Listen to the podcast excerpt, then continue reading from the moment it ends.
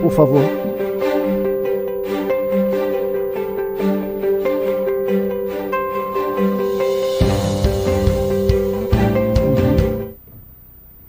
Ok. Ok, gente querida, boa noite. Estamos começando o culto da rede de pequenas igrejas, hoje com transmissão pelo Facebook, pelo YouTube e também pelo meu Instagram. Quero pedir perdão a todos pelo atraso, tivemos problemas técnicos, mas agora nós vamos seguir. Então, você que está se conectando aqui conosco pelo meu canal de Instagram, eu sugiro que você se dirija para o YouTube. A qualidade do YouTube é melhor Aqui no Instagram eu estou usando a minha câmera de, de, de iPhone, enquanto que a transmissão pelo YouTube é uma transmissão com outra qualidade, né, com outro nível de, de excelência. Tá bom? Nós vamos dar início ao nosso culto de adoração, hoje com menos gente. Temos pessoas viajando, pessoas com os mais diferentes tipos de, de, de compromisso. Né? É, e eu gostaria de chamar a sua atenção nessa noite para o, o Salmo de número 97. Salmo de número 97, verso 1, que diz assim: Reina o Senhor, alegre-se a terra, exultem as muitas ilhas, nuvem e escuridão o rodeiam, justiça e juízo são a base do seu trono. Verso 5: os montes se derretem como cera na presença do Senhor, na presença do Senhor de toda a terra. Os céus anunciam a sua justiça e todos os povos veem a sua glória. O que nos chama atenção no, no Antigo Testamento, no, nos Salmos, é, é o estado de encanto em relação a Deus desses autores bíblicos. Né? eles demonstram assim, um completo encanto. Eles veem a glória de Deus, eles veem excelência em Deus, eles se sentem amados por Deus. E, é, e chama atenção também outro fato: é que, para nós, o Deus do Antigo Testamento é um Deus diferente do Deus, para muitos, né? não estou dizendo que seja assim, mas a impressão que temos é que nós estamos diante de duas divindades Houve até quem no passado dissesse que o Deus do Antigo Testamento não é o Deus verdadeiro. Sabe? Que o Deus verdadeiro é o Deus de Jesus Cristo. Só que quando nós pensamos, é, quando lemos o Antigo Testamento, especialmente os Salmos, nós observamos que eles não se sentiam assim, eles se sentiam muito amados. Eles adoravam a Deus, chegavam ao ponto de dizer: Ele é o meu pastor e nada me faltará. Né? E aqui o Salmo 97 declara: é, os céus anunciam a sua justiça e todos os povos veem a sua glória. Vêm, mas não adoram, né? Mas vêm. A glória de Deus, como diz Calvino, para onde o homem lança o olhar, ele contempla a glória de Deus. Então nós vamos começar o nosso culto de adoração, falando com Deus, orando, né? Então, pedir para o Emerson, nosso querido Emerson, de nos dirigir a Deus numa oração de, de adoração e logo depois nós vamos cantar duas ou três músicas com o Alex. Pai Santo, louvado seja o teu grande e poderoso nome, Senhor. Pai, primeiramente queremos te agradecer, Senhor, por estarmos aqui com o coração se regozija de estar com irmãos, Senhor, para esse culto de adoração, Senhor. Obrigado, Senhor, por pela tua providência, Senhor, acontecer tantas coisas para todos estarem aqui nesse momento. Amém. Obrigado, Senhor, pelas nossas vidas. Obrigado, Senhor, é, por termos essa liberdade de cultuar, para te adorar. Pai Santo, é, que alegria, Senhor, estar aqui. Amém. Alegria Senhor. imensa, Senhor. Amém. Muito obrigado, Senhor, por esse momento. Amém. Te louvo, Senhor, e que o Senhor, através do outono, Senhor, nosso pastor querido e amado amigo, Senhor. O Senhor possa, Senhor, trazer a tua palavra aos nossos corações. Amém. Para que possamos, Senhor, dar testemunho de Cristo nesse mundo tão conturbado, Senhor. Amém, Senhor. Que precisa tanto enxergar, conhecer a tua glória, Pai Senhor. Amém. Muito obrigado, Senhor, por esse momento. Faça-se, Senhor, a tua vontade nesse momento. Dê graça, Senhor, ao Antônio Amém. e a nós, Senhor, para ouvirmos a tua voz. No nome de Jesus, fazemos essa oração. Amém. Amém, Senhor. Amém.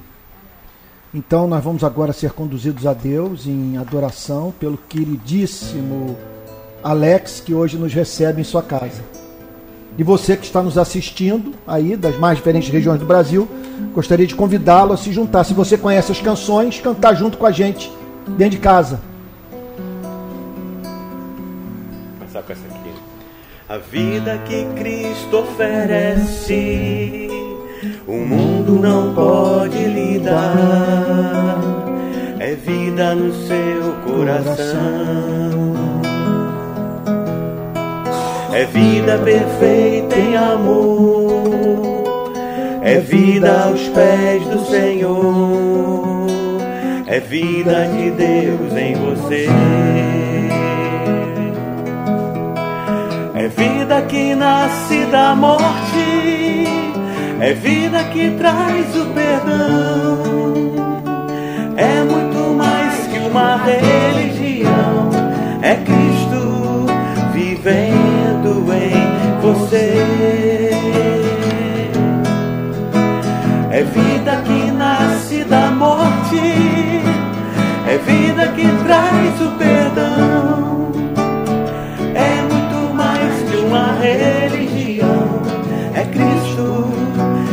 Vivendo em você.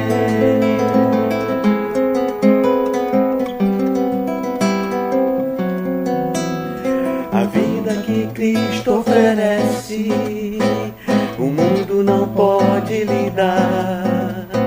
É vida no seu coração. É vida perfeita em amor. É vida nos pés do Senhor. É vida de Deus em você. É vida que nasce da morte. É vida que traz o perdão. É muito mais que uma religião. É Cristo vivendo em você. É Cristo vivendo em você. É Cristo vivendo em você. Amém, Senhor. Já que você citou o salmo do pastor,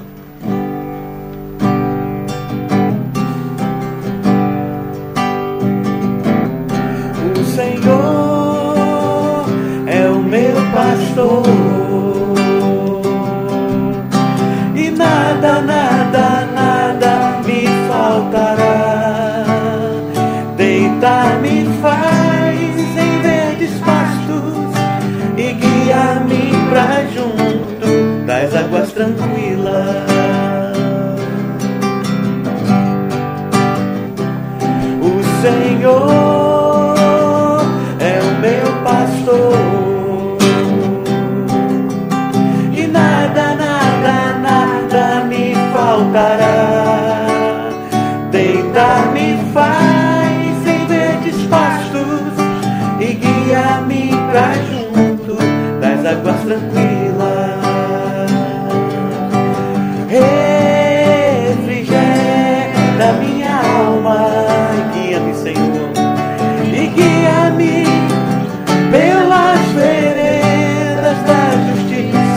amor do seu nome, por amor do seu nome.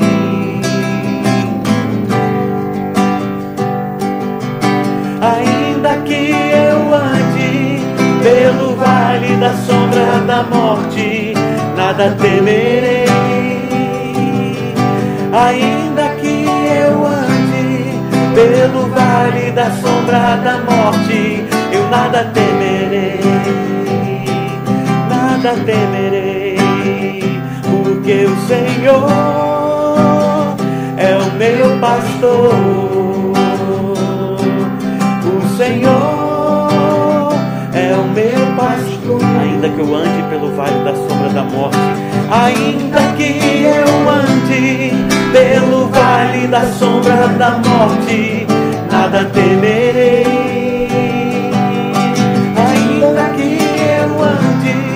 Pelo vale da sombra da morte, nada temerei, nada temerei, porque o Senhor é o meu pastor. O Senhor é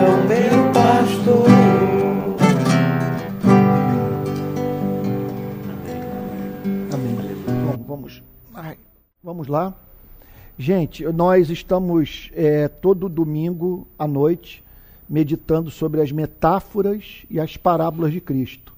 E a de hoje é a parábola do semeador.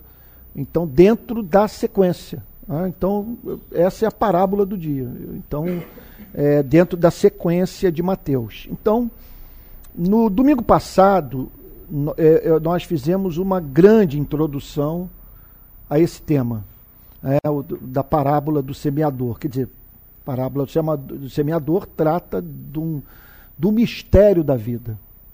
É, eu diria que é a questão epistemológica mais séria que existe. Epi- Epistemologia é um campo da, da- da- da filosofia que lida com o conhecimento. É um campo que diz respeito, na verdade, ne- nesse aspecto, a filosofia dialoga com todas as ciências, porque todas as ciências têm uma teoria de conhecimento. Então, é, ter uma teoria de conhecimento significa o seguinte: você se preocupar em obter respostas para duas perguntas. Como saber? Número um. E número dois, como saber que eu sei? Então, Jesus está tratando de um problema aqui, que de certa forma é um problema epistemológico, mas acima de tudo é um problema soteriológico, tem a ver com a doutrina da salvação. E que problema é esse? Já encontrado no Antigo Testamento e observado claramente no próprio ministério de Cristo. A palavra de Deus é pregada. Por que as pessoas dão respostas diferentes à pregação? Então, por que, que algumas pessoas logo de cara é, rechaçam a pregação? Não querem saber, não dão ouvidos, ignoram, demonstram ar de cansaço, não querem saber de falar sobre religião, é o que eles dizem. Agora, chama a nossa atenção o fato de que algumas pessoas ah, dão guarida para a palavra. Parece, elas, elas dão assim, é, elas demonstram interesse pela palavra. E o incrível é que essas pessoas é, permanecem durante anos a fio na igreja, assumem postos de liderança, se tornam teólogos e presbíteros e, e pastores. É uma coisa impressionante, sem nunca terem se convertido. Então, essa parábola trata do fenômeno da falsa experiência de conversão. E o que Jesus deixa subentendido é, é- é que nessa experiência de conversão espúria, a pessoa pode ir muito longe, mas ir surpreendentemente longe. Essa pessoa pode operar milagres, essa pessoa pode ter dons espirituais, dons espirituais, essa pessoa. Hã? Wesley, é. É, anos a fio. Ele fazia parte do Clube Santo lá em Oxford e não tinha nascido de novo. né? Então a pessoa pode ir longe, ela pode pregar, ela pode até levar pessoas a Cristo, ela pode fazer proezas. Proeza, nunca, e sem nunca ter nascido de novo. Agora, outra, outro fato intrigante é as respostas em níveis diferentes que são dadas pelos verdadeiros convertidos. Como explicar o fato de que algumas pessoas parecem ter parado onde começaram? Nasceram de novo, tiveram uma experiência com a mensagem de Cristo, mas não crescem, não se desenvolvem espiritualmente. E, e esse é um negócio. E, e- e, gente, isso é uma coisa de levar a gente à loucura. Por que leva à loucura? Pega o crente verdadeiro, menos frutífero. Compare com o não regenerado, mais frutífero, que mais longe foi na experiência dele de conversão. Você vai pensar que o não regenerado é crente, que o regenerado é um incrédulo. Se você comparar um com o outro, um é teólogo, Um escreve livros, ele dá aula de teologia, e o outro é um, um, um, um crente verdadeiro, mas que não compreende é, a, a palavra na extensão que poderia compreender. Enquanto que outros revelam um nível maior de conhecimento, de amor, de engajamento, e há aqueles que você diz, esses aqui exalam Cristo, transpiram Cristo, estar na companhia desses irmãos é estar na companhia de quem nos faz sentir desejo de santidade. Jesus fala sobre isso. Vamos lá então entender? Mateus capítulo 13, versículo 18. Mateus 13, 18. Todo mundo achou aí, pessoal em casa? Esse culto está sendo transmitido por três canais: o meu Instagram, o meu Facebook, o meu YouTube. Eu aconselho quem está no Instagram quem está no Facebook a se dirigir para o YouTube, que a transmissão do YouTube é, eu considero a melhor em termos de imagem, em termos de som. Mas se você quiser continuar onde está, é, é, não tem problema. Sendo que nós melhoramos muito a transmissão também do, do, do Facebook. Vamos lá então. Mateus capítulo 13, versículo 18. Acharam? Todo mundo aí encontrou? Então vamos lá. Ouçam, portanto, o significado, o perdão, ouçam, portanto, o que significa a parábola do semeador. Aqui nós já temos uma grande lição, que quando nós nos depararmos com alguma passagem complexa das Sagradas Escrituras, antes de nós irmos para as, para as redes sociais para expressarmos as nossas dúvidas, nós devemos procurar a presença de Deus a fim de obtermos entendimento da verdade. Então, inicialmente, não houve uma compreensão do que Jesus havia falado, que Jesus havia se comunicado por meio de uma parábola. Mas aqueles que perseveraram na busca do conhecimento entenderam o que Jesus queria dizer. Então eu me lembro, oh meu Deus, é Blaise Pascal que fala isso, que no mundo há obscuridade suficiente para os que não querem crer e luz suficiente para os que querem crer. Então, no, na natureza nós enfrentamos problemas. Um problema, por exemplo, a morte de uma criança. É um negócio que perturba todos nós. Né? Você tomar conhecimento de meninos e meninas que estão passando fome num país muito pobre. É um negócio perturbador. Esse é um problema. Sabe? E um outro problema é de ordem teológica, é o que tem a ver com as doutrinas, com as narrativas bíblicas. Você lê algo nas sagradas escrituras e é levado a dizer, mas o que que Deus, o que Deus quer dizer com isso?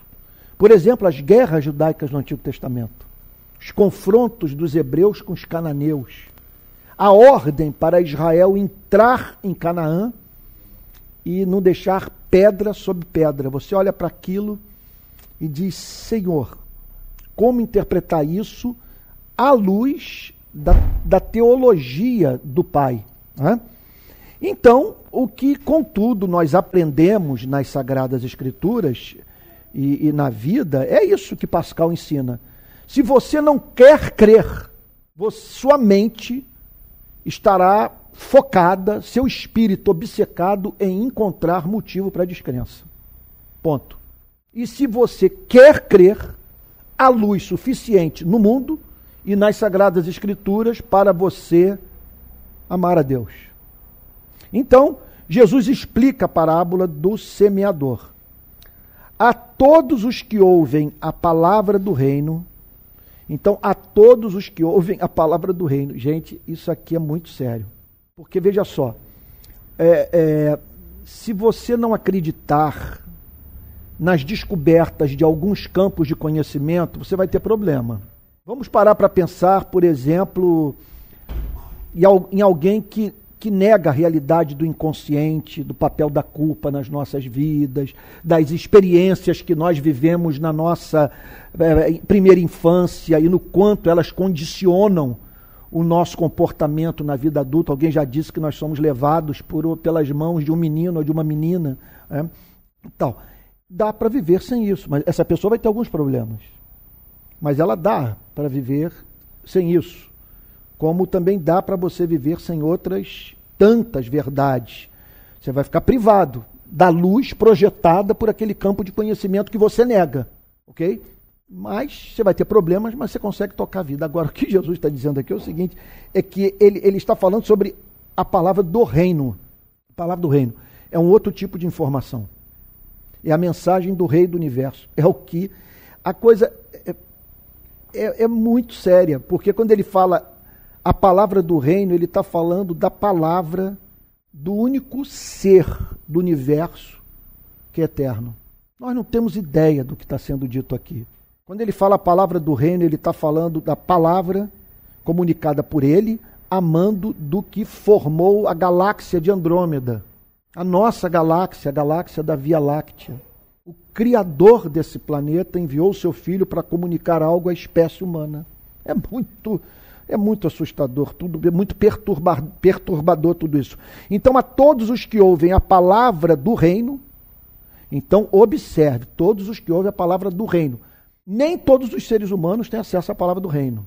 Eu me lembro de Arce Sproul, teólogo americano, que eu, eu, eu, eu julgo que a grande contribuição dele para a teologia foi a de deixar simples aquilo que os teólogos muita, muitas vezes complicam. E uma vez perguntaram para ele se Deus condenará uma pessoa, julgará uma pessoa que não aceitou um Cristo sobre o qual jamais ouviu falar. Ele deu uma resposta que eu acho muito boa. Assis Sproul diz o seguinte, eu concordo inteiramente com ele. Ele diz o seguinte: olha, embora nem todos os seres humanos tenham acesso ao testemunho sobre o filho, todos os seres humanos têm acesso ao testemunho sobre o pai, ou ao testemunho do pai. Então Deus não vai condenar ninguém pelo fato dessa pessoa, de um, de um homem, de uma mulher, terem rejeitado um Cristo, ou, ou, ou, não aceitado um Cristo, ou não entregado a vida a um Cristo sobre o qual jamais ouviram falar. Agora, todos têm acesso ao testemunho do Pai. Todos os seres humanos. Então aqui Jesus está falando sobre os que tiveram acesso ao testemunho do reino, ao testemunho dele, a tudo aquilo da revelação que Deus fez ao homem que tem a ver com Cristo. Então ele diz: a todos os que ouvem a palavra do reino e não a compreendem, então aqui está um ponto. É possível uma pessoa ouvir a palavra do reino e não a compreender. Ela ouve a palavra. Veja só. Veja só. O problema não está com o, a fonte da revelação. O problema não está com o conteúdo da revelação. O que o Senhor Jesus está dizendo é o seguinte: que por mais que essa mensagem seja simples e possa ser compreendida por uma criança, para número é, não pequeno de seres humanos, essa palavra é incompreensível.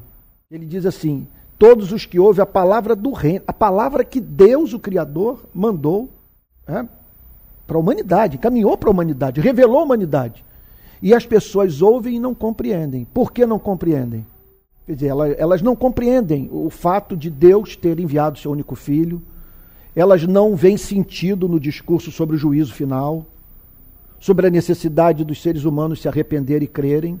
Elas muitas vezes demonstram não ver sentido no, no discurso referente aos absolutos morais que são apregoados pelo cristianismo. Elas têm dific, inúmeras dificuldades pelos mais diferentes motivos. Elas revelam.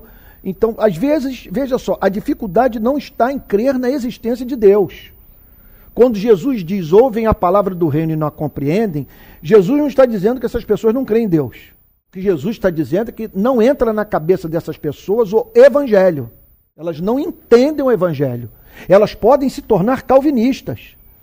É o caso de algumas, mas não compreendem. Sendo que nesse caso aqui, essas pessoas demonstram, pelo que Cristo está dizendo, um completo desinteresse inicial e às vezes perpétuo. Elas não têm interesse. Então, olha o que, que ele diz. A todos os que ouvem a palavra do reino e não a compreendem, não entrou na cabeça, não fez sentido. A pessoa simplesmente ela ouviu e disse o seguinte: eu posso viver sem isso. Ela ouviu e foi levada a declarar: não, não, não essas não são as minhas preocupações. Não é o, o, o meu interesse de momento. Eu tenho outras questões na vida. O, a mensagem de Cristo simplesmente não desperta nenhum interesse em mim. Então o Senhor Jesus diz assim: não compreende, vem o maligno e arrebata o que lhes foi semeado no coração. Então, o que o Senhor Jesus está declarando, que essa pessoa não compreende, ela não tem sentido espiritual para a coisa. Ela não tem ouvido para a música. Ela não tem olhos para as obras de arte. Sabe? Ela não tem paladar. Eu me lembro, já contei isso para vocês em pregação, que durante anos e anos da minha vida eu não, tinha, eu, eu não, eu não, tinha, não tive paladar para vinho de poucos anos para cá, eu consegui aprender, eu, eu, eu, aprendi finalmente a diferenciar um vinho do outro. Antes, para mim, era tudo igual. O mesmo gosto amargo que me manteve por mais de 50 anos diante, distante do vinho. De pouco tempo para cá, eu falei, meu Deus, esse aqui é diferente daquele outro. Eu ainda não sei dizer os nomes dos vinhos, eu não entendo nada. Carmener, Balbec, eu não sei de diferença um do outro. Agora, eu sei quando um vinho é, é, é, é frutado, vinho amargo. Antes, para mim, era tudo amargo.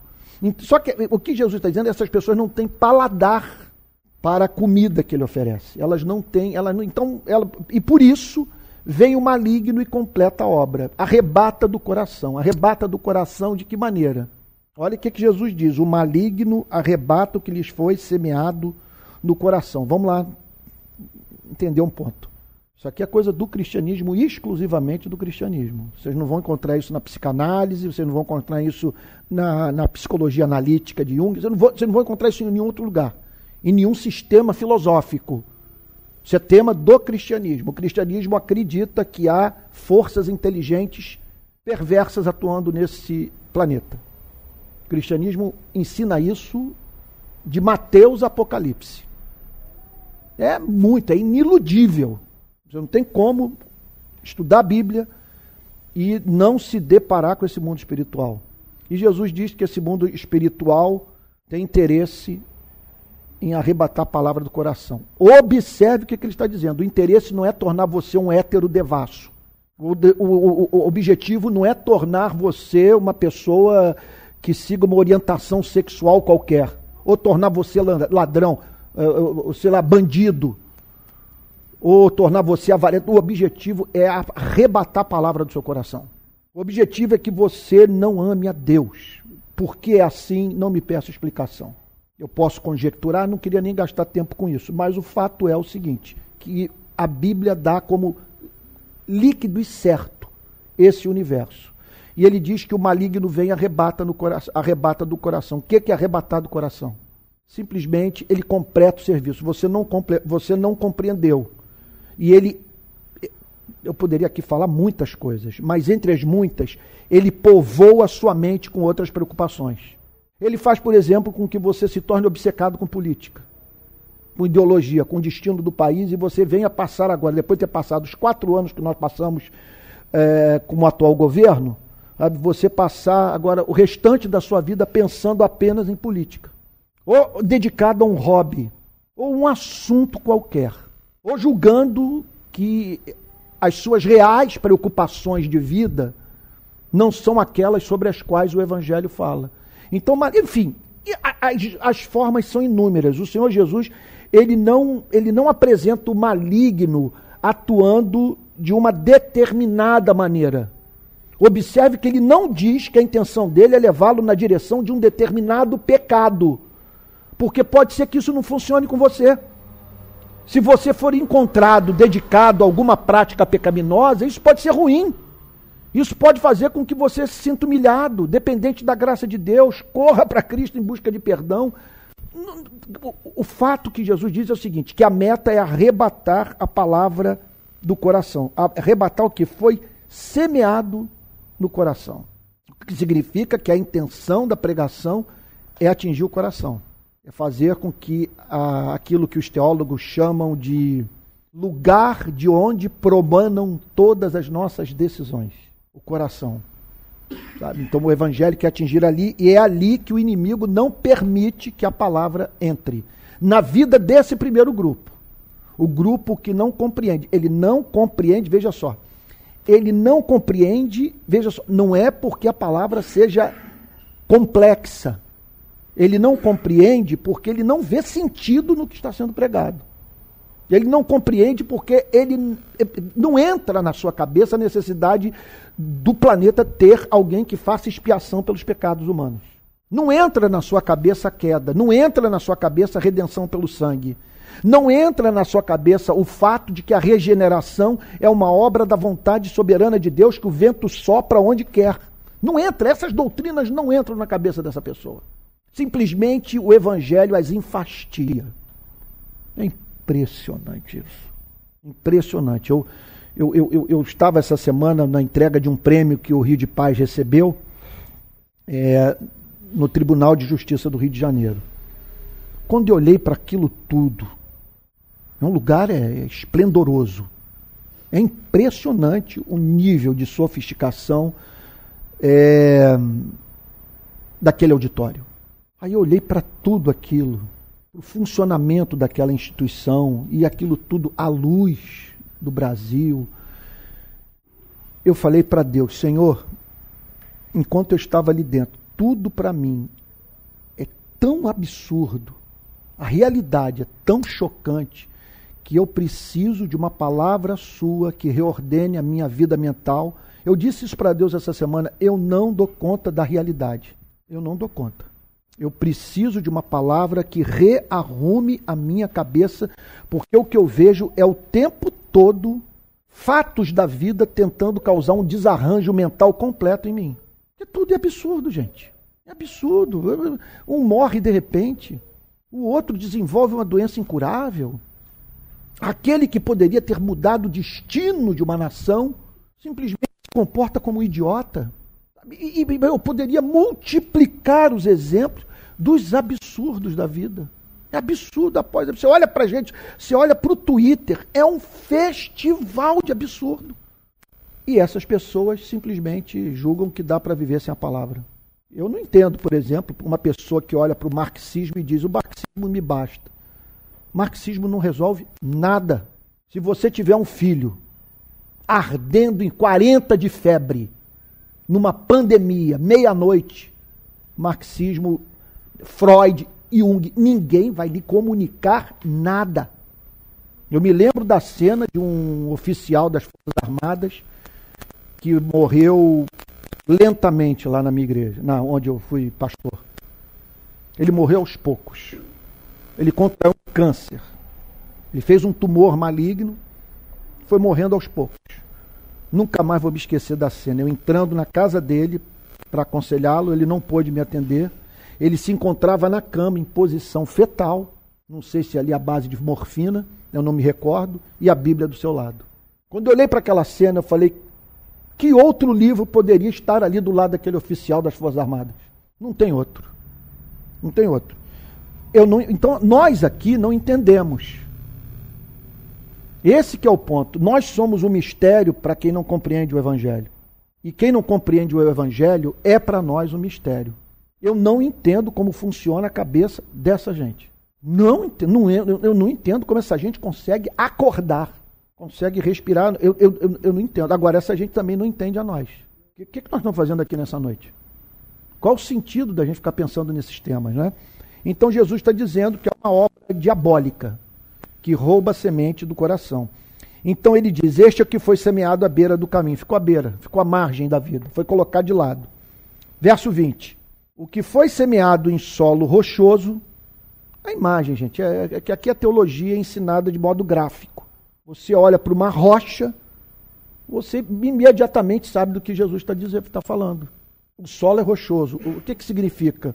O solo é impermeável, impenetrável, é endurecido, ou seja, ele não é maleável, ele não é, não é sujeito a mudança.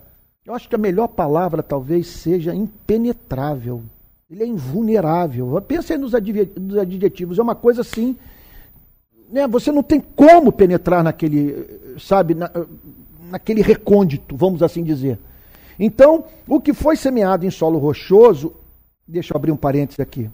Esse foi o grande erro que a igreja cometeu de 2018 para cá.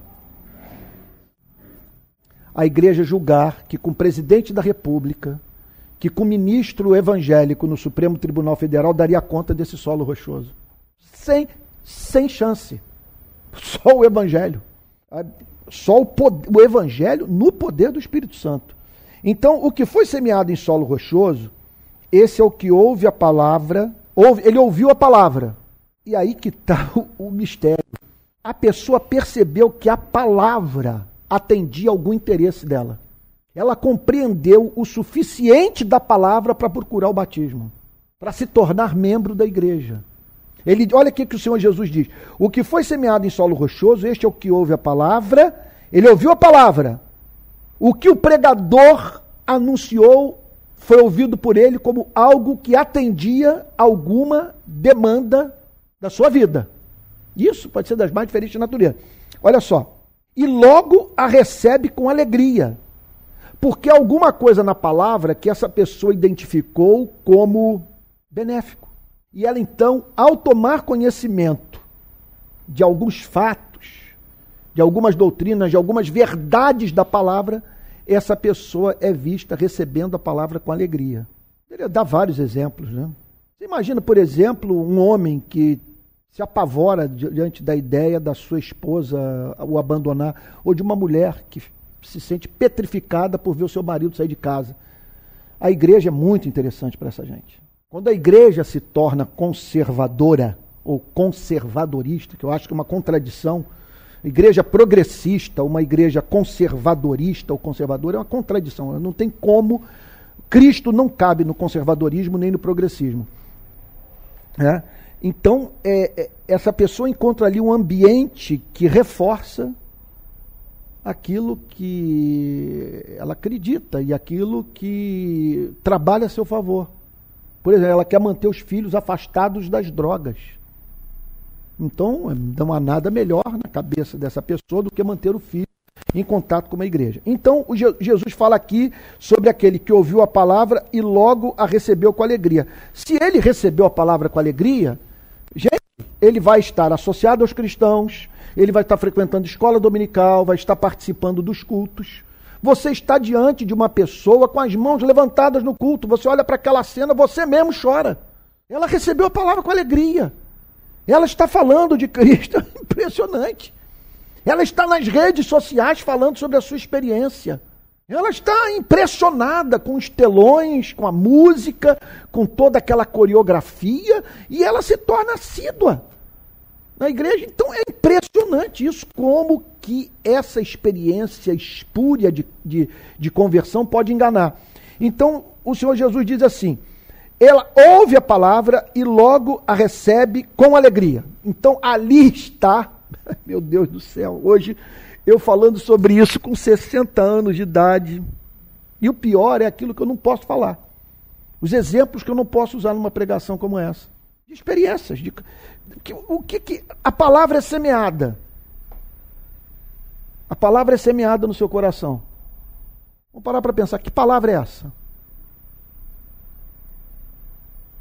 É uma mensagem altissimamente problemática. É alguma coisa que entra na sua vida e que você vai, né, vai se relacionando com a palavra, você vai vendo aquilo lhe dá um conforto. Você está desempregado e você vai, pensa, Deus me ama. Você está, sei lá, você pecou, a graça de Deus é maior do que os meus pecados. E aí você vai, só que chega uma hora, chega um momento em que a palavra vai lhe apresentar alguma exigência.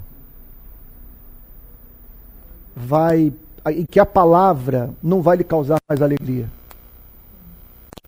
porque ela vai pedir para você ir para o Getsemane com Cristo. Aí olha o que o Senhor Jesus declara. Mas ele não tem raiz em si mesmo. Vamos parar para pensar. Ele recebeu com alegria. Mas não tem raiz. A coisa não entrou no coração.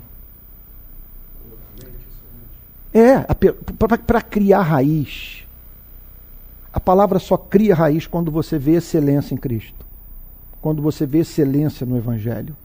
Quando Jesus se torna o lírio dos vales, a estrela da manhã. A, a, só cria raiz quando você tem uma Raquel na vida. Eu tenho dito isso a exaustão.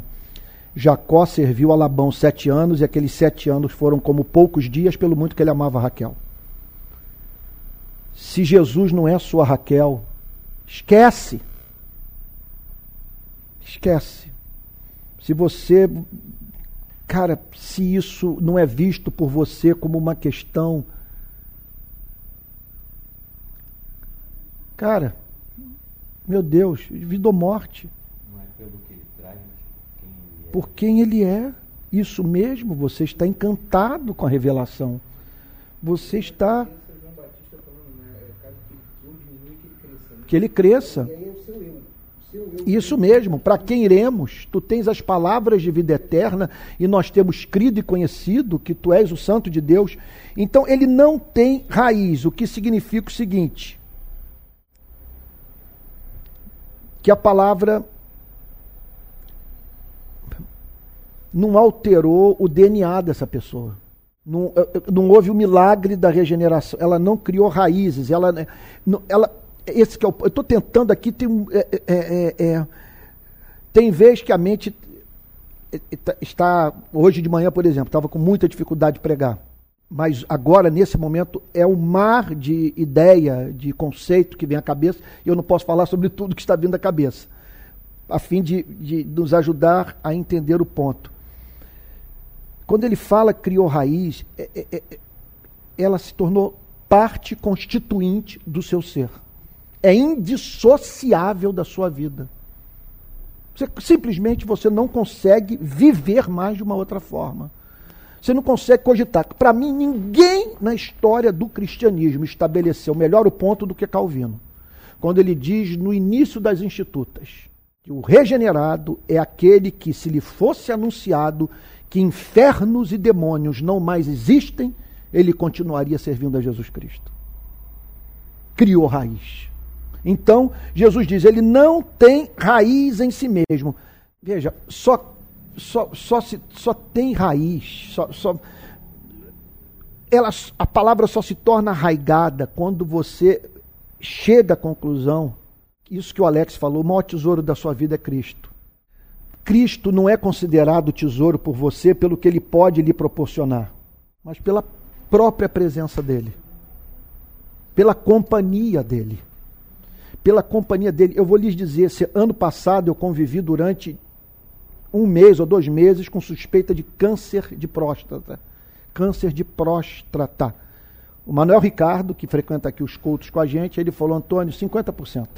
Por causa do meu PSA que deu 5,6, deu alto.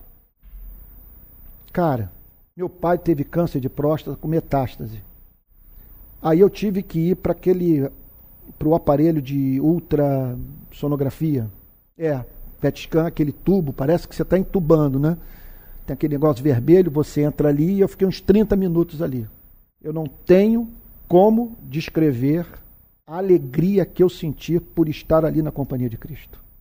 E de chegar ao ponto de dizer: Senhor, eu não quero a vida, eu não quero a morte. Eu não quero a saúde, eu não quero a doença, eu quero o Senhor. Se o Senhor me botou aqui nesse PET scan, se daqui a pouco eu vou receber o resultado de câncer de próstata, é, sabe, é porque o Senhor quer me encontrar aqui. E eu não quero estar em nenhum outro lugar do universo, eu quero estar onde eu possa encontrá-lo. E tal. Aí quando o cara veio dizer para mim que tinha acabado o negócio, eu falei, já acabou? Porque eu não parava de orar. Eu não parava de glorificar a Deus devido àquela manifestação do amor de Cristo ali. Aí você vem me dizer, eu, eu, eu, me ofereço o que você quiser. Satã aparece aqui dizendo: Tudo isto lhe darei se prostrado me adorar. Eu vou perguntar para ele: Você pode me dar Cristo?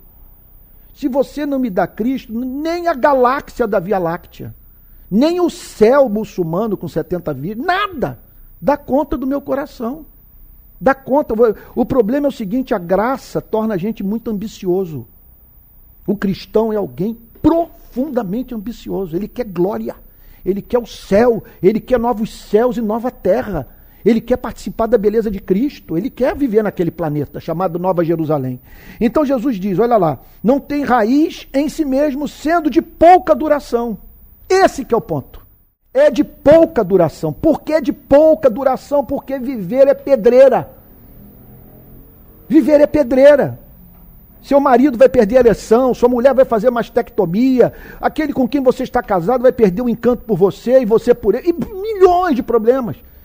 Você vai perder o seu emprego, seu país vai entrar numa revolução, seus amigos vão abandoná-lo, você vai ver a igreja enlouquecendo e você olha para tudo e diz qual é o sentido de toda essa estrutura de dadísimo, de manter esse prédio.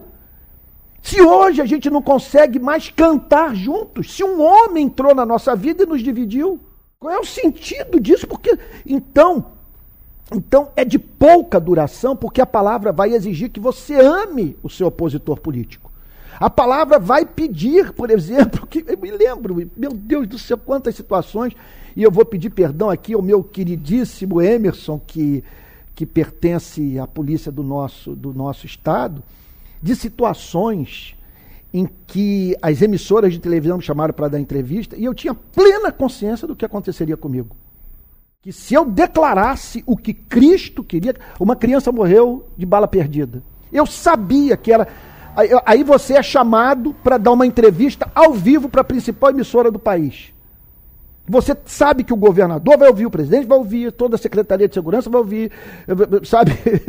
O batalhão, os irmãos vão estar lá tomando café da manhã e vendo o negócio. Olha ele ali. A palavra, ela vai fazer verdadeiras covardias com você. Ela vai implantar em você princípios. Ela vai implantar você, em você valores. e aí virá a hora da prova.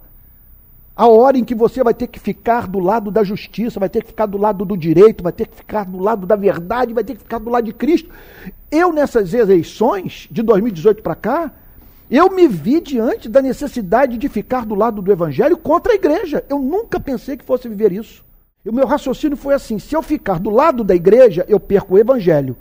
E se eu perder o Evangelho, eu não tenho nem Evangelho nem tenho igreja. Então vou ficar do lado do Evangelho, porque a única esperança de você ter igreja é tendo o Evangelho.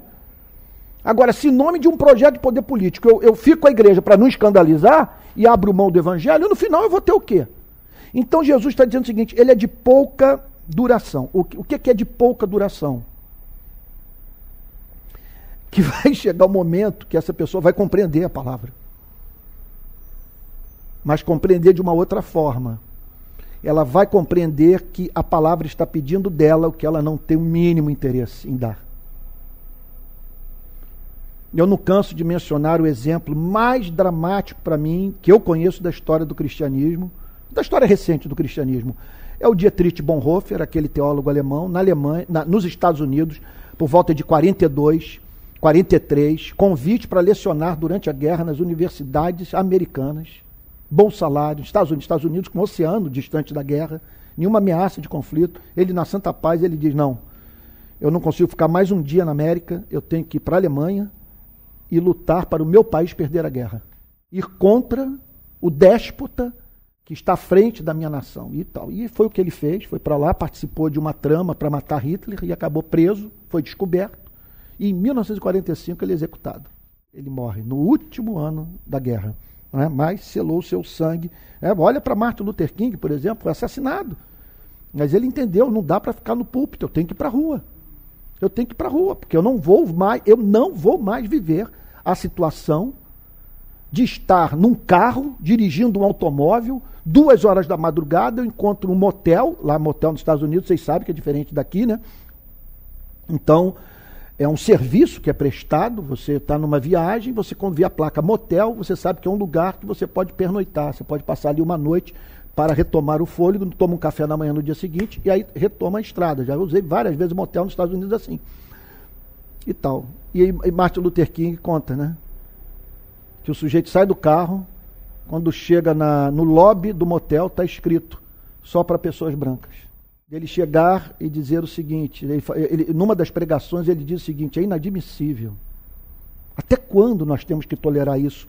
Que uma filha nossa de quatro anos de idade tenha que perguntar para nós, pais negros, por que, que eu não posso frequentar o parque que foi aberto na cidade? Porque esse parque é só para crianças brancas. Foi para a rua. E o, e o que, que essa fé lhe custou? O problema é que quando você percebe o que o cristianismo está representando para a sua vida, o caos que ele vai causar, que ele vai roubar essa alegria, que é uma alegria não produzida espiritualmente. Sabe? Aí o Jesus diz que ele é de pouca duração. Aí ele diz: quando chega angústia, angústia ou a perseguição por causa da palavra, logo se escandaliza. O que, que vocês entendem disso? Quando chega a perseguição, quando chega a angústia por causa da palavra. As implicações né, que começam a trazer problema para ele, começam a fazer com que a vida dele não tenha aquela prosperidade que ele começou a achar que tinha. E aí ele, olha, você está prejudicando, isso aí está tá me ofendendo, isso aí está acabando com a minha vida. O que, que significa se escandalizar? Por quê? O, que, o, que, o que é o escândalo? Vamos tentar entender. O segredo de estudar a Bíblia é fazer perguntas ao texto. Então, o pessoal que está em casa entenda o seguinte: isso aqui é, um, é uma igreja pequena. Então, a maravilha da igreja pequena é o, é o monólogo, né, não monopolizar o culto e todos poderem falar. E eu espero que os que estão em casa nos acompanhando façam o mesmo. Sabe? É, o, o, que, que, o que, que vocês entendem por escandalizar? O sujeito, inicialmente, estava alegre, você encontrava ele no culto cantando, depois você encontra ele escandalizado. Que, como é que vocês entendem isso? Tá, estou ofendido. Uhum. Essa proposta me ofende, me faz mal, não quero. Não, não vou enfrentar isso, não. É verdade. O moço rico, o moço Hã? rico. o moço rico, estava pensando nele. É. Vai, Jovem vende rico. tudo que, que, que tem. O jovem rico é um e ele grande exemplo. Desiste ali, estava animado, né, para seguir Jesus. É verdade. Vou Uma vez eu na igreja, o pastor estava uma série dele pregando Aham. sobre compromisso cristão e falando para um grupo de empresários. E ele começou a bater na, em quem só nega imposto. Os dois empresários próximos a mim falaram o seguinte, cara, esse cara não sabe o que, que ele está falando, se eu não sonegar eu quebro a cristão. Aquilo É. foi um escândalo para quê? E esses dois não voltaram à igreja. Não voltaram mais a frequentar a igreja. Uma vez eu encontrei um na rua, ele falou, ah, não, pastor ali ele fora da realidade, não tem como ficar ouvindo o que ele está falando. É. Não, eu encontrei um amigo esses dias, da época de surf, a gente pegava onda junto. Aí encontrei ele falou que está frequentando na cidade onde ele mora. Vou tentar aqui ocultar ao máximo a história. Falou, Antônio, eu estou frequentando o culto. Estou encantado. Estou indo lá com a minha mulher. Falei, não acredito. Estou indo lá, Antônio, aquilo é fascinante. São milhares de pessoas, todos os cultos lo- lotados, o telão, o pastor Antônio é muito engraçado. Eu falei, bom, não vou falar nada sobre esse pastor que eu sei quem é, não vou falar nada sobre a igreja, eu conheço tudo. Mas vamos lá, que está funcionando na vida dele, porque ele está dizendo que está feliz da vida, né? Aí ele disse para mim o seguinte, que inclusive estava indo nessa igreja com ele. Eu, tô- eu vou mudar aqui o assunto, tá? Eu vou, eu o- o- a, a prática criminosa desse sujeito é uma, eu vou dizer que é outra. Vamos dizer que ele, ah, sei lá, está envolvido com algum crime. Aí ele falou, pô, fulano está indo comigo. Eu falei, "Não, não, você está de onda? Fulano tá. Aí eu fiz a pergunta das perguntas. E aí, ele abandonou a parada? É um negócio incompatível completamente com o cristianismo. Não tem como você ser cristão e estar envolvido com aquela atividade. O cara é um contraventor. Ah, me entreguei. Não tem como você tocar contravenção na região metropolitana do Rio sem ter matador, sem ter bandido, tem que estar envolvido com crime. né? É um mundo de terror. Você mantém a coisa na base de terror. Eu falei, e aí, cara? Ele largou a parada? Antônio largou. Aí eu fiz assim: olha, é, meu pai, mesmo nesse meio maluco, a tua graça opera, transformando vidas. Essa igreja é um negócio de doido. Eu não consigo me imaginar ali. Eu jamais recomendaria uma pessoa frequentar essa igreja. Mas está aí o meu amigo de, de juventude frequentando com a mulher dele e o camarada envolvido com, com coisa errada, gravíssima, largou tudo. Dois meses depois eu encontro com esse mesmo amigo. Falei, e aí, cara, tá? Tô. E fulano? Tá firme? Ele tá, pô, cara, não falta culto, cara, cara super engajado, tá até envolvido lá agora com liderança da igreja. Eu falei, não brinca, é mesmo, e tal. E aí, cara, e ele, e ele tá firme naquele propósito. Ah, Antônio, ele não conseguiu se manter, ficou pesado para ele. Mas ele procurou o pastor, e o pastor disse que não tinha nenhum problema, que ele podia tocar adiante o negócio dele. O que seria, no caso dele, se escandalizar com a palavra? Seria ele compreender com muita clareza que ele teria que vender a casa dele, os carros dele, largar todas as práticas criminosas dele, que ele ia virar classe média baixa, sabe? Que não ia manter o padrão dele de vida. Que o evangelho exige isso. Sabe? Mas é, é isso. O problema é que hoje nós temos uma geração de cristãos no nosso país que não está vivendo esse escândalo. Não vive o escândalo porque porque o, o, os preceitos, as expectativas morais são tão baixas que está desfeito o escândalo. A pessoa não tem que dar vida por nada. Quando muito, ela pensa o seguinte: vou parar de fumar. Vou, sei lá, vou parar de assistir site pornográfico, vou parar. É o que está. Mas fala, Alex. Quem quiser perder, quem ganhar, quiser ganhar a sua vida, perder lá. É verdade. Se aplica perfeito a esse É verdade. E quem perder a sua vida por amor de mim, achar lá. Achar lá. Perfeito. Então Jesus diz assim: Mas quando chega a angústia ou a perseguição por causa da palavra, logo se escandaliza. O que Jesus está dizendo é o seguinte: olha, você andar comigo é uma roubada, me perdoe aqui falar nesses termos. Isso aqui você sabe como começa, mas não sabe como termina. Você não sabe para onde tudo isso vai levar você. Muita renúncia. Renúncia o tempo todo. Renúncia o tempo todo. Eu, eu, eu sabe? Eu, às vezes, eu, eu, tenho, eu tenho que confessar a vocês, eu peço até oração, tenho tido uns tremores nas mãos e nos braços. É, eu, eu tenho chegado à conclusão, que eu, é, eu tenho me analisado bastante, que, em geral, esses tremores se manifestam quando eu tenho que desprender uma grande energia é, de domínio próprio para me controlar e não devolver na mesma moeda as ofensas que eu recebo diariamente e às vezes ofensas que eu recebo de pessoas que eu conheço. E conheço as iniquidades da vida dessas pessoas, sabe? Eu sei do passado delas.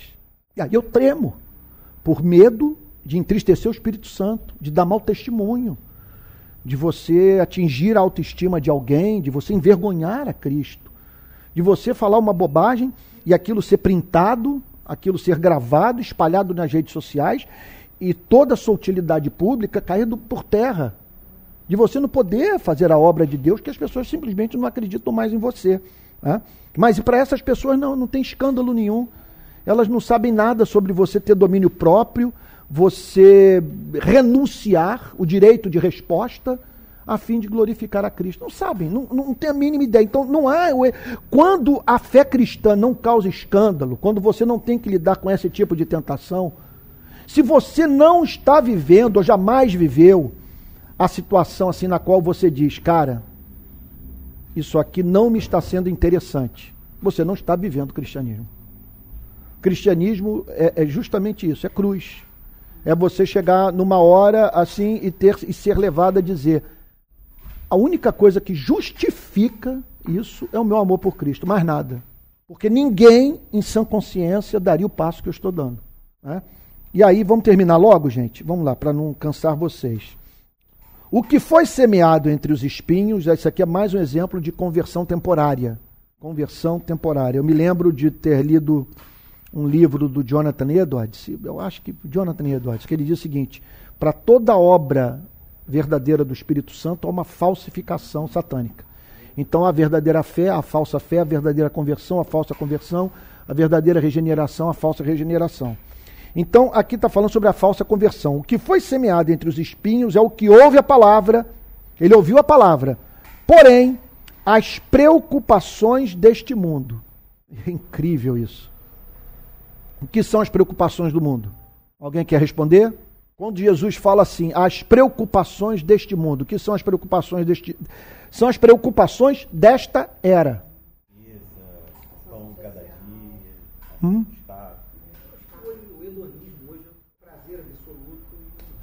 Uhum. Muitas vezes eu vejo nessa, em algumas igrejas e alguns pastores, é, é, um, é um hedonismo travestido de cristianismo. Uhum.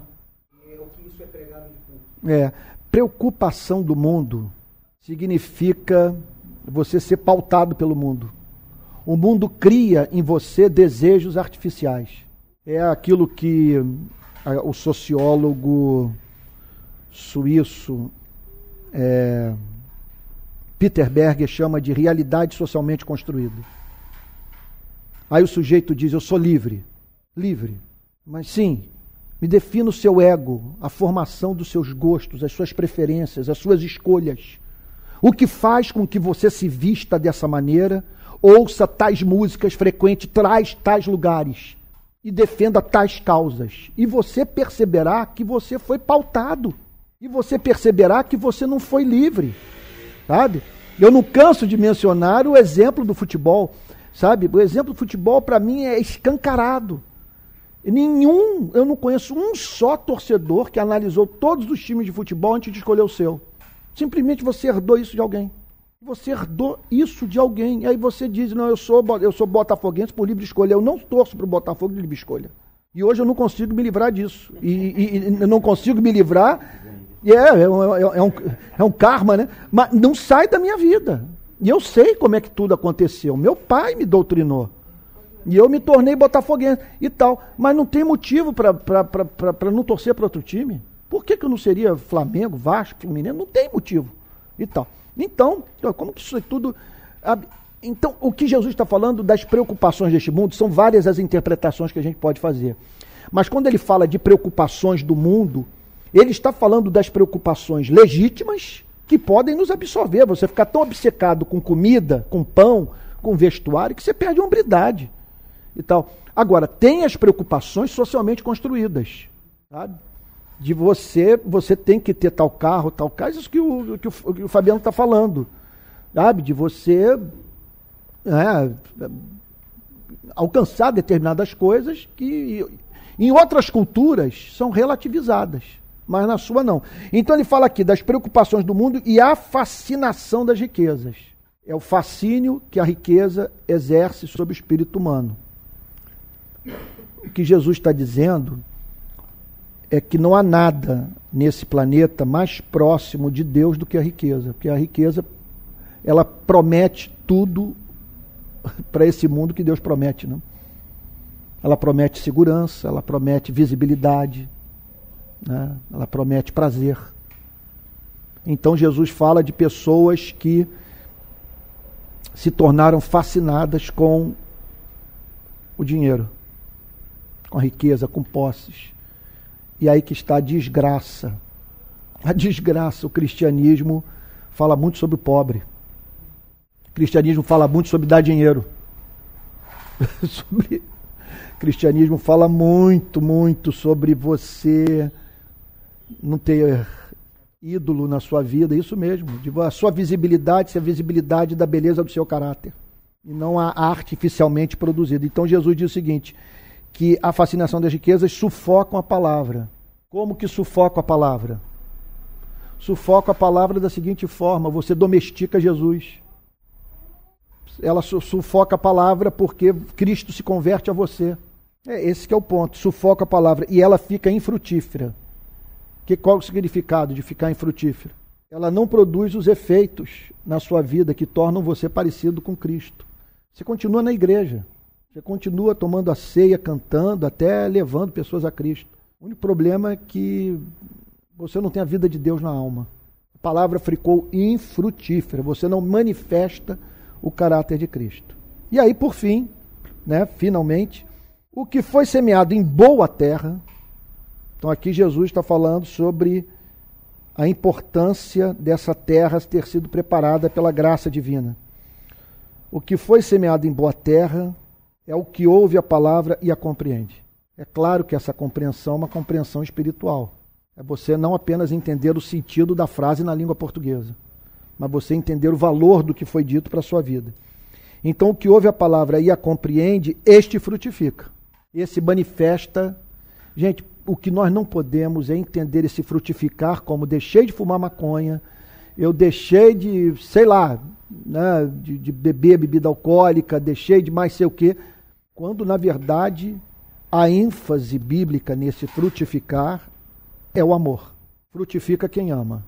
É claro que eu não estou aqui pregando o uso recreativo de nenhuma droga. O que eu estou querendo dizer é que é, faz parte dessa tentativa de você, da palavra não escandalizar, da palavra se tornar infrutífera, você tornar coisa tão medíocre que você não precisa de, de ser regenerado para praticar aquilo. Não precisa de regeneração. O meu sogro, por exemplo, ele não fuma. Jamais fumou. E ele disse para mim, um dos motivos pelos quais ele não fuma, ele não gosta do cheiro do cigarro, ele diz: outro motivo é que de todos os meus companheiros de faculdade, dos meus companheiros de faculdade de medicina, todos os que fumavam já morreram. Meu sogro está com 84 anos. Todos os meus companheiros da faculdade de medicina que fumavam estão mortos. Então você não precisa ser regenerado para não fumar. Basta usar o cérebro. Hã? É, pois é, cachorro não fuma, não bebe. É. É, um dos motivos, por exemplo, que eu, que eu me mantenho afastado uh, de uma droga como a maconha. Eu jamais colocaria alguém atrás das grades por causa disso. Jamais, jamais, jamais. Mas eu me lembro do que o Ricardo Boechat disse para mim na casa dele. Ele falou: Eu não uso mais porque eu preciso da minha cabeça para trabalhar. E eu vi no, na experiência de não poucos amigos meus uma perda cognitiva. E aqui eu já falei isso para o Pedro, para o Matheus, essa área aqui é sagrada. Eu não vou fazer campanha para botar atrás das grades o usuário. De modo algum, isso é inexequível. Isso não dá fruto, isso só cria hipocrisia. Mas enquanto a Organização Mundial da Saúde não se pronunciar, eu fico com a minha evidência de praia. Os amigos que usaram muito, eu tenho impressão que perderam um pouco aí da, e eu, eu, eu não quero correr esse risco. Né? Então, o que. Vamos lá, mas voltemos ao texto. O que foi semeado em boa terra é o que ouve a palavra e a compreende. Este frutifica e produz a 100, a 60 e a 30 por um. O que, que significa a 100, a 60 e a 30 por um? Que há níveis de frutificação entre os verdadeiros convertidos. Que algumas pessoas frutificam mais do que outras, que a palavra produz mais efeito na vida de umas pessoas do que na vida de outras. Entre os que nasceram de novo. A 100, a 60 e a 30 por 1. E a desgraça é essa, que esses que estão frutificando a 30 por 1 dão trabalho. É. É verdade, eles estão frutificando. E tem outra coisa. Tem outra coisa, a importância de nessa polarização isso tem que ser dito para ambos os lados. O petista que olha para o cristão bolsonarista e diz: todos os que votaram em Bolsonaro não nasceram de novo. Ou o cristão bolsonarista que olha para os petistas e diz: todos os que votaram do Lula não nasceram de novo. O que essa passagem está dizendo é o seguinte: repito, eu, disse, eu falei sobre isso no início da pregação. Se você comparar a vida do que está frutificando a 30 por 1 com aquele que está esfuziante de alegria, na igreja levantando as mãos, mas que não se converteu, você vai pensar que o que não se converteu é crente. E que aquele que nasceu de novo de fato, não experimentou uma obra de regeneração. Esse que é o quadro que nós estamos enfrentando no Brasil. Essa história de você arrancar o, o joio petista ou, ou o chamado joio bolsonarista, eu vou continuar afirmando que eu não entendo como uma pessoa dá apoio a ambos os candidatos sem reconhecer os seus erros, ainda mais sendo cristão. Agora, eu nunca vou entender o apoio incondicional, mas eu não me sinto no direito de considerar a quem quer que seja não regenerado. Eu não tenho acesso a, a essa informação. O que nos ajuda, o que em geral nos ajuda a, a, a suspeitar de quem é quem, é a, a tribulação. Que na hora da prova a pessoa manifesta quem ela é. Nesse sentido, eu acho que muita gente manifestou quem é, não por ter votado num candidato, mas pela forma como votou, pela forma como lidou com aqueles que divergiram do seu, do, do seu pensamento. Eu, eu, pra, eu tenho para mim que muitos, e essa é uma crítica que eu faço aos pastores que apoiaram o presidente da República atual, né? Que muitos deixaram de falar o que precisava ser dito porque temiam perder espaço.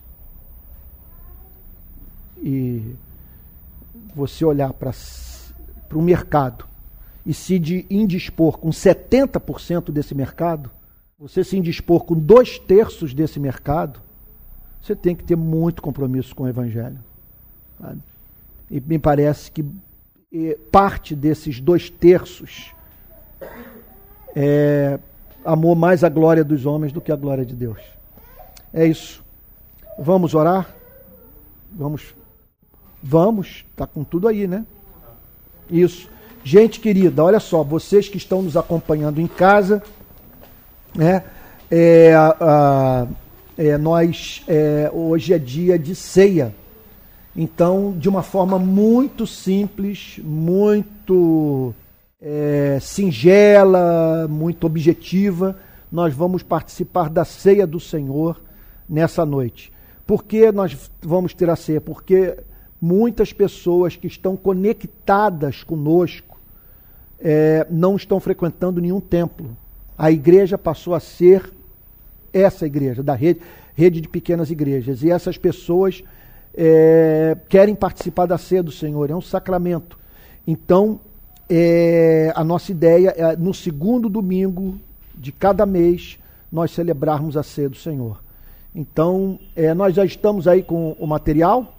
E se você está em casa aí, puder pegar um pãozinho, um suquinho de uva, um vinhozinho, tá bom?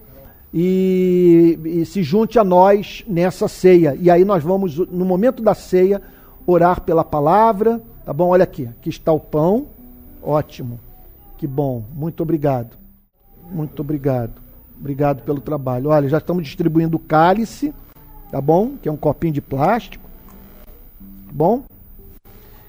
Opa, aqui ó, seu pão, cálice, todo segundo domingo do mês nós participamos da ceia.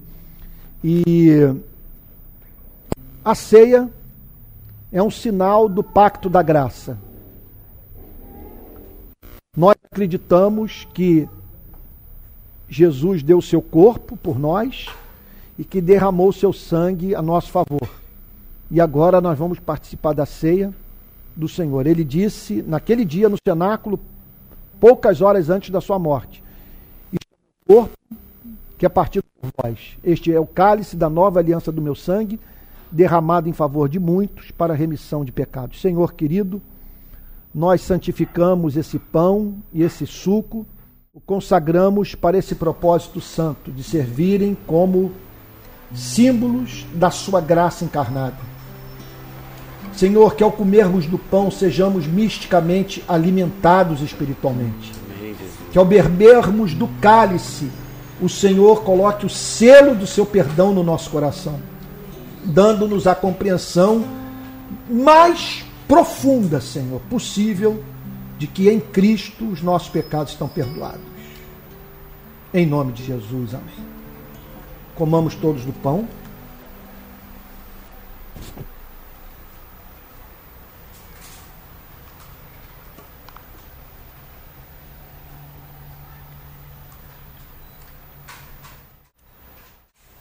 Não há estado de alma mais suave do que aquele que vem acompanhado da consciência do perdão. De você saber que Deus está sorrindo para você. Então, que ao tomarmos agora desse cálice, nós possamos, enquanto esse líquido é ingerido por nós, que nós nos apropriemos desse perdão. A promessa é muito clara. Se confessarmos os nossos pecados, Ele é fiel e justo para nos perdoar os pecados e nos purificar de toda injustiça. E eu estou precisando de graça, porque eu vou confessar a vocês, nessa disputa toda, nesses cinco anos de guerra, muitas vezes a gente não sabe se passou do limite, né? Assim, numa fala ou outra nas redes sociais, numa expressão ou outra de alegria ou, ou de pesar. Então, que Deus purifique a nossa consciência. Tomemos todos do vinho. Senhor, nós te agradecemos por participarmos da sua mesa. Não há nada de melhor que tenha acontecido na nossa vida do que ter conhecido Jesus. Nós amamos a Ti, Senhor. Não saberíamos viver sem o Senhor. Tu não és um apêndice da nossa existência, Senhor. Tu não és a, o lado religioso da nossa alma. Tu és a nossa alma, a nossa vida, o nosso, a nossa esperança, Senhor. O Senhor é o que mantém a nossa sanidade mental. Sem ti, Senhor, é, é melhor nem pensar. Obrigado, Senhor. Em nome de Jesus, amém. Vamos cantar uma canção com Alex? Vamos lá, pessoal do. do... Ai. Pessoal do Instagram vai poder acompanhar o Alex. Em meu coração há uma canção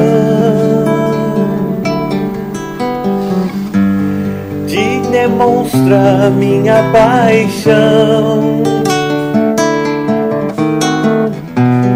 pelo meu Rei, meu Senhor,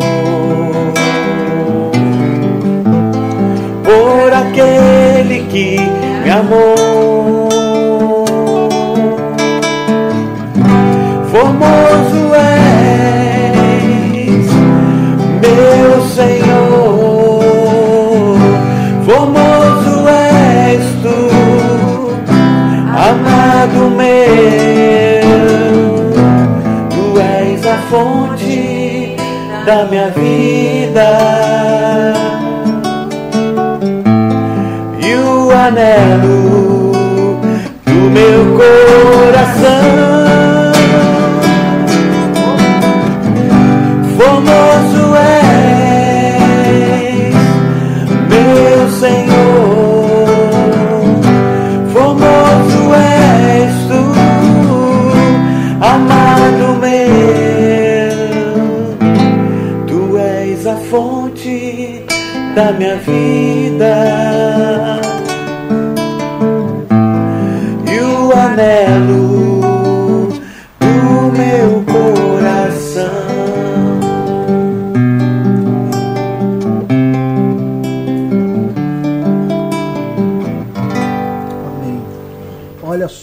querida.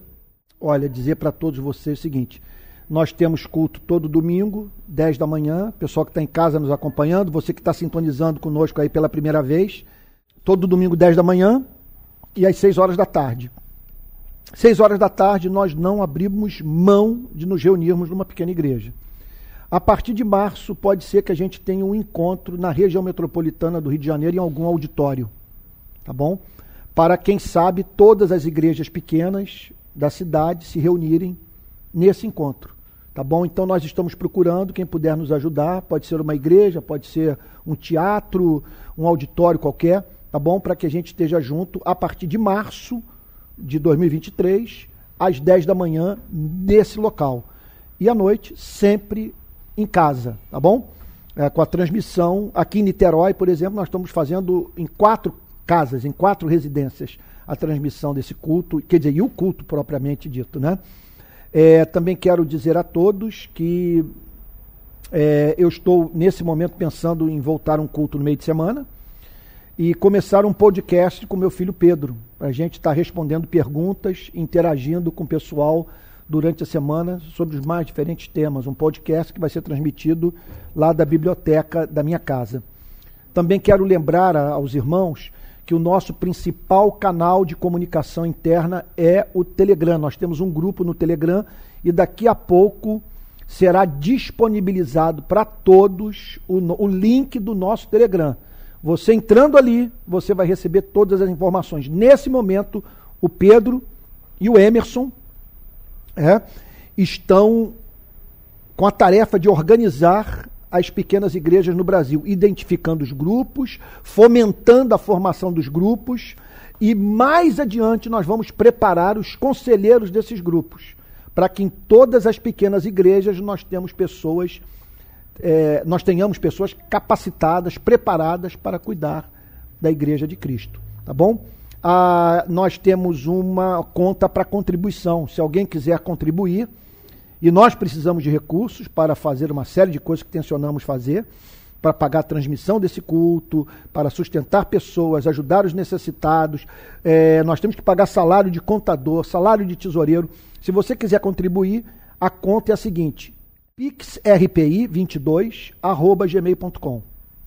Pix PX RPI 22 arroba gmail.com. Se você der a sua contribuição, se você fizer a sua contribuição, ela vai bater na conta da rede de pequenas igrejas, tá bom?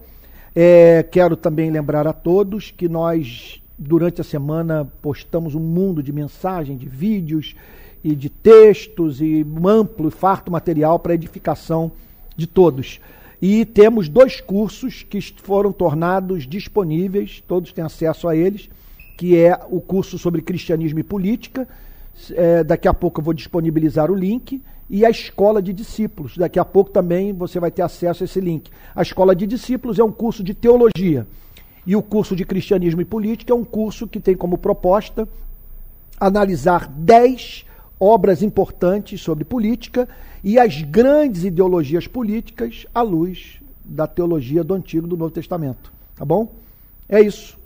Ah, vamos encerrar o nosso culto de adoração. Hoje nós temos a presença aqui de uma das psicólogas mais excelentes da, da região metropolitana do Rio de Janeiro, a Liane Rangel. Eu recomendo pessoas para procurarem a, a Liane e é a pessoa com quem eu me abriria facilmente, tá bom? Devido ao fato dela ser excelente no que faz e amar a Jesus, tá bom? Alex, obrigado por receber a igreja na sua casa. Semana que vem eu acho que é na minha. Né?